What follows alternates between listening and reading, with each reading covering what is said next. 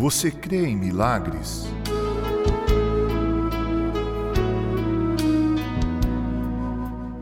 Bem, eu creio em milagres e por isso mesmo eu não preciso ver milagres para crer.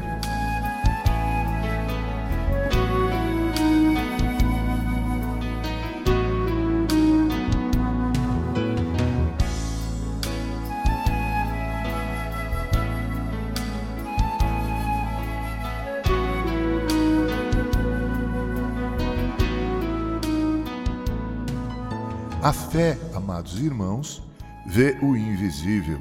A fé cristã espera o inesperado. A fé cristã crê no inacreditável.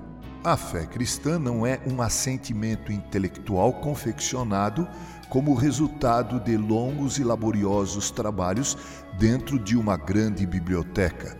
A fé cristã é um milagre é um tesouro depositado em nossos corações, no coração daquele que é regenerado, que é feito nova criatura.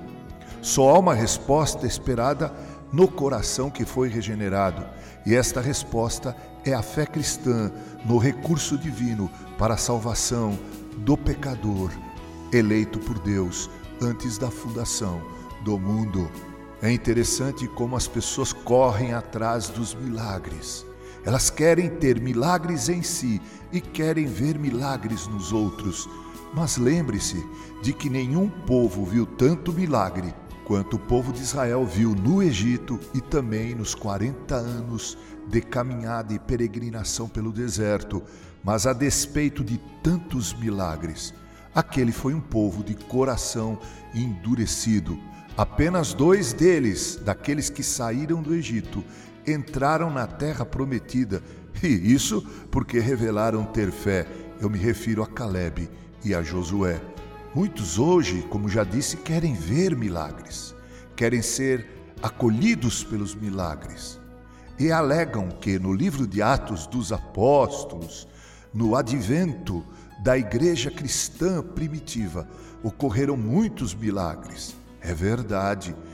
Prezado ouvinte, prezado ouvinte, o livro de Atos dos Apóstolos fala de muitos milagres.